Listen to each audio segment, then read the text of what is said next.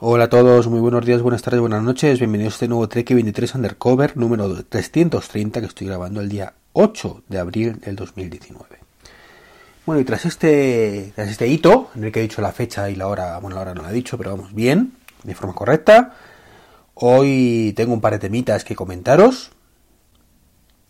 El primero de ellos, mm, bueno, el, el menos uno, por decirlo de alguna manera, es que estoy constipado, constipado mejor dicho, así que nada, de vez en cuando tengo que parar para toser y esas cosas, y lo sé, me paso el día constipado. Lo siento, de verdad lo siento, pero la salud es lo que tiene, que va y viene, y en mi caso, bueno, pues este año pues estoy constipándome más de lo que me gustaría, pero bueno, ¿qué le vamos a hacer mientras no se me note la voz, como creo que así es?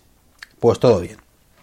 Bueno, quería hablaros desde hace tiempo, además, desde hace bastante tiempo, de la polémica que había Spotify versus Apple. Y me refiero a la denuncia que ha hecho Spotify en, Europa, diciendo bueno, que, Apple hace competencia desleal con el tema de, Apple Music y que no les dejan cobrar en su tienda de forma gratuita, sino que les piden un 30% y que eso es abusivo y patatín patatero. Seguro que lo habéis leído en muchísimos sitios y lo habréis escuchado en muchísimos otros sitios. Bueno, Apple ha dicho que básicamente que no puede pretender Spotify que Apple haga todo, ponga la tienda y ponga todo, y que mm, Spotify no pague nada por ello y viva un poco del cuento, digamos, de alguna manera, ¿no? De, mira, si tú ofreces algo gratuito, no te cobramos, pero si eh, lo tuyo es de pago, pues exactamente igual que el resto de desarrolladores, pues te cobramos el 30%. Y entiendo la respuesta de Apple, la entiendo de verdad. O sea, evidentemente, si crean la cuenta, eh, perdón, la, tienda, toda la infraestructura, todo el sistema de cobro, eh, y, Spotify pues quiere cobrar a través de, de, ellos em, su gasto mensual, o sea, su cuota, pues es normal que Apple diga que ponga el cazo y, y diga yo me quedo con una parte. Otra cosa es la eterna lucha entre si un 30% es abusivo o no. Particularmente considero que sí, que un 30% es algo abusivo eh, cuando estamos hablando de un cobro mm, recurrente, mejor dicho, decir recursivo, recurrente. Eh, entiendo que si tú te haces una aplicación y la cobras una vez por 30 euros, bueno, pues un 10, eh, de esos 30, pues 10 van para Apple, puede ser un mucho o poco, pero son 10 euros.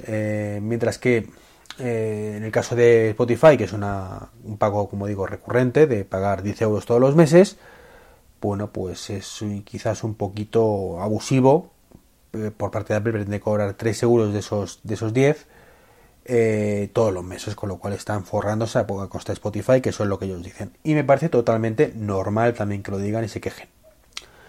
Ahora bien, hay una parte en la que no estoy para nada de acuerdo con todo esto, y es con la postura de Apple por un tema que, realmente no se menciona. Y es, me parece perfecto, que si Apple utiliza, o sea, si Spotify utiliza los medios de Apple para gestionar el cobro, le cobren comisión. Eso es impepinable. Ahora bien, en todo esto falta una parte, y es que a los desarrolladores Apple no les permite cobrar de otra forma. Y aquí está el hándicap de la cuestión. O sea, Spotify no tiene opción o Spotify, o mm, por, ejemplo, por ponernos un ejemplo, nosotros, eh, sabéis que, que estoy de presidente de la asociación podcast, y si no os lo digo ahora, eh, estamos haciendo una aplicación móvil y nos enfrentamos en un momento a un debate interesante, una cuestión interesante, y es mm, captación de socios a través de la aplicación. La aplicación es gratuita, por supuesto, y queríamos pues que un socio pudiera darse alta directamente desde la aplicación y entonces caímos en la cuenta de que no podíamos no podíamos porque la cuota de socios son 20 euros al año y, Apple nos iba a cobrar ese 30%. Claro, yo entendería que Apple me cobrara ese 30%, más allá de que me parezca abusivo o no, que ya os he dicho que sí me lo parece, eh, si utilizó el tema de App Purchase, por ejemplo, o como, como lo llame Apple, ahora mismo no recuerdo el nombre, pero creo que era eso. Y es a través de sus servidores de cobro. Ahora bien, nosotros lo que queríamos hacer es un registro exactamente igual que el de la web y a través de PayPal, que es lo que tenemos actualmente, de forma por lo menos mm, por ahora. ¿de acuerdo? Queremos cambiar otro sistema, pero bueno, es irrelevante aquí. Eh, entonces, bueno, si Apple no influye para nada, es la aplicación que he desarrollado yo, bueno, yo en este caso es Sergio Becerril, pero a ver si me entiendes, yo como asociación. Eh, si la, aplicación la desarrollamos nosotros, pues... Eh, y la aplicación es gratuita y quiero cobrar eh, a través de PayPal, donde entra el servicio de Apple aquí en ningún sitio. En ninguno, ¿verdad? Y no solo eso, sino, no, sino que ya no es cuestión de que no nos deje cobrar a través de PayPal sin llevarse su 30%. Que PayPal se lleva su otro tanto, ¿de acuerdo? Es que no me deja siquiera, ¿vale? Poner un mensaje diciendo, si quieres darte de alta, vete a la página web y te das de alta desde allí. Ni siquiera deja ese mensaje Apple. Entonces ahí creo que sí está abusando. Ahí creo que sí es una posición de abuso total. O sea, ahí no hay debate posible. O sea, y por supuesto son su, tienda, son sus normas, pero sus normas y su tienda son abusivas. Y entonces entiendo perfectamente que Spotify eh, pues diga que no pasa por el aro. Y ojo, que si Spotify dijera no paso por el aro, pero quiero cobrar, que me cobres a través de tu plataforma, no lo compartiría, pero es que no creo que Spotify quiera eso, quiera, quiere usar sus medios de pago, toda su plataforma de pago, con una aplicación que ha desarrollado ellos. Y ya estamos pagando, los desarrolladores, un 30%, perdón, 100 euros al año por desarrollar para Apple. Entonces, mm, sinceramente, creo que aquí Spotify tiene mucha más razón que Apple, dejando de lado que Spotify eh, va a lo que va y también le echa mucho morro. ¿De acuerdo? También le echa mucho morro, pero es que, es que mm, es así. Creo que, lo justo es, lo que os digo, ¿no? Em, entonces, bueno, mientras esto siga así, además creo que lo mejor para el usuario al final es que, en este caso Spotify ganara, y yo siempre le pongo del lado del usuario. Sabéis que yo defiendo a Apple muchísimo en muchas cosas. Creo que cuando hace las cosas bien lo alabo más que nadie, pero cuando hace algo que creo que no está bien, pues también es de, es de recibo, pues decirlo claramente decir, mira, pues creo que en esto te estás equivocando creo que estás abusando de tu poder eh, y, creo que lo, lo, que tengo que hacer es decirlo, en este caso, ¿de acuerdo? Así que nada, toda la suerte del mundo en este caso a Spotify con esta lucha con Apple, pero bueno, mm, veremos a ver qué pasa. Pero más que nada no por Spotify, sino por lo que ello puede repercutir, repercutir en otras muchas plataformas que no quieren pasar por el aro de Apple, porque entre otras cosas no sería justo que pasaran, que es a lo que voy el desarrollo lo hace el desarrollador y sí, mm, Apple pone su tienda, pone sus servidores y lo entiendo perfectamente, pero es que la aplicación es gratuita. La aplicación es gratuita. Yo estoy cobrando por un servicio al que accedo desde la aplicación, no por la aplicación en sí. Y son matices importantes que Apple tiene que bajarse del tiesto un poquito. Bueno, y lo otro que quería comentaros es que hace, hace una semana y pico, dos semanas, no recuerdo qué día fue, pues Tesla presentó el Model I. Model I que tengo que decir que me encantó, me encantó. Eh, si habéis seguido mis peripecias, mis peripecias, perdón, con el tema del Model 3, pues mm, sabréis que, me gustó mucho el modelo cuando lo presentaron, que el tema del, del cuenta kilómetros o el velocímetro, como queramos llamarlo, eh, que no estuviera debajo detrás del volante no me gustó nada, sigue sin gustarme nada, ¿de acuerdo? Después de probar el coche, eh, sigue sin gustarme. Eh, eso es impepinable. Pero es que aparte está el tema del maletero, que la boca del maletero es más grande de lo que me esperaba, pero aún así prefiero un portón. Y bueno, otros factores como que el coche es demasiado bajo y es un poco incómodo para, sobre todo para salir del coche, no para entrar, pero sí para salir. Yo ya tengo una edad, tengo ya 41 años y tengo una edad. Entonces, aunque, aunque estaba decidido a pasar por el aro de, este coche. Y bueno, pues digamos que aceptar esas cosas que no me gustan. Por supuesto, las seguiré diciendo. igual que critico mi Ionic, aunque me gusta mucho. Y, en el canal de YouTube tenéis muchos vídeos míos, o unos cuantos, eh, donde digo cosas que no me gustan, aunque la gente pues no lo, no lo entiende. Es como que te compras un coche y tienes que alabar todo lo que, lo que tiene ese coche. Bueno, pues yo no soy así.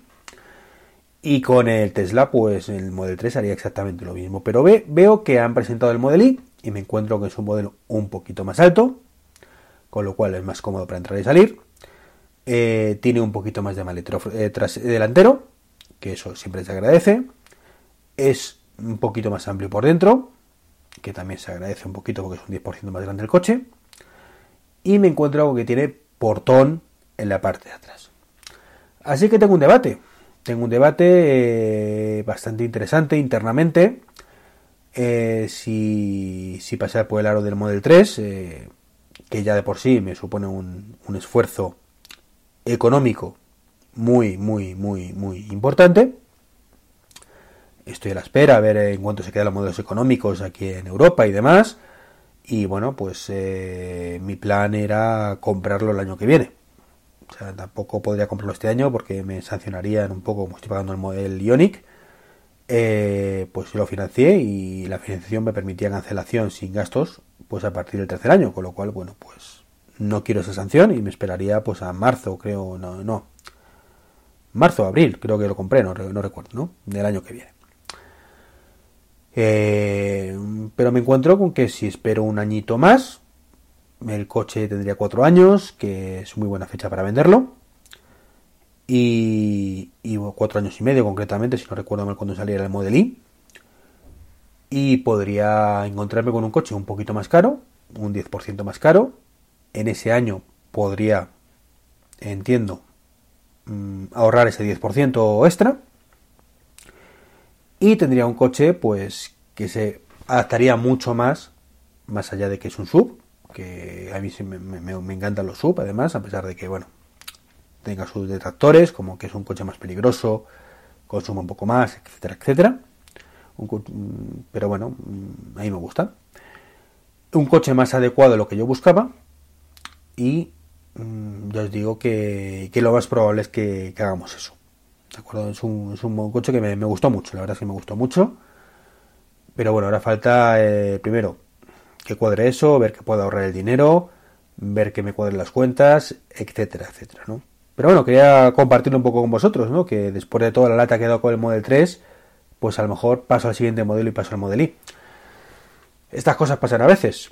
Mm, cuando andas con el dinerillo escasillo, ¿vale? Que no te da exactamente para el modelo, porque evidentemente si hubiera tenido 70.000 euros aquí en un Pit Pass, pues me habría cogido el primer día el Performance y, a disfrutar, ¿me acuerdo? Pero como no es el caso, pues te pones a, a especular y a mirar y a pensar más de la cuenta y pasan estas cosas, por el camino te presentan otro que te gusta más y a veces pues hay que esperar otro poquito.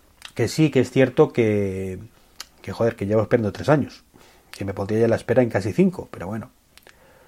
Afortunadamente tengo coche actualmente, un coche que me gusta, a pesar de, de esa espinita que sabéis que tengo clavada y es que no es eléctrico. Entonces, bueno, veremos qué, qué hago, veremos qué hago. Ya os iré contando. Pues nada, esto es todo por hoy. Mañana a ver si puedo grabar otro podcast y vuelvo a coger el ritmo, que ya lo he dicho muchas veces y nunca lo consigo. Un saludo y hasta el próximo podcast.